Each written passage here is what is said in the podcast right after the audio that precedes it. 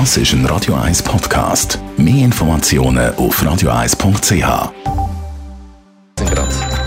Netto. Das Radio 1 Wirtschaftsmagazin für Konsumentinnen und Konsumenten wird Ihnen präsentiert von Blaser Greinicher. Wir beraten und unterstützen Sie bei der Bewertung und dem Verkauf von Ihrer Liegenschaft. blasergreinicher.ch Adrian Sutter. Der Präsident von der Elektrizitätskommission macht einen Stromsparappell an die Bevölkerung. Wenn wir jetzt Strom sparen, helfen das Stausee und Gasspeicher im Ausland schonen. Das Risiko von einer Mangellage ist nicht völlig gebannt und die Situation könnte sich rasch ändern, hat der Zürcher Oberländer gesagt. Beim Unterhaltungsdienst Disney gibt es einen neuen, alten Chef. Der langjährige Konzernchef Bob Eiger ist wieder zurück im Boot. Er übernimmt das Amt von seinem Nachfolger Bob Chapek, soll zurücktreten sein. Der Weltfußballverband FIFA hat in den letzten vier Jahren mit der WM in Katar mehr als 7 Milliarden Euro eingenommen. Für die WM im Wüstenstaat sind fast 3 Millionen Tickets verkauft worden. Der FIFA-Präsident Gianni Infantino hat angekündigt, dass das Geld gerade wieder in Fußball fließt.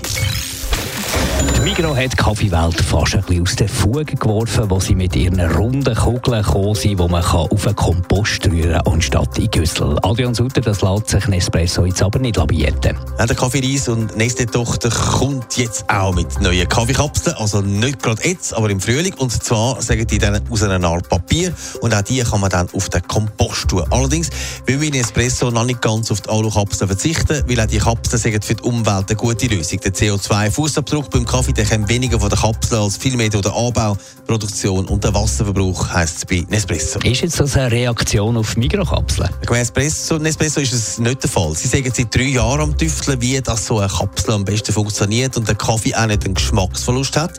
Als erstes kommen die neuen Kapseln dann auch nicht gerade in alle Filialen, sondern ein paar wenige in der Schweiz und Frankreich. Sie werden zuerst auch nur auf die originalen Nespresso-Maschinen funktionieren, aber das System soll dann ausgebaut werden. Netto. Das Radio 1 Wirtschaftsmagazin für Konsumentinnen und Konsumenten.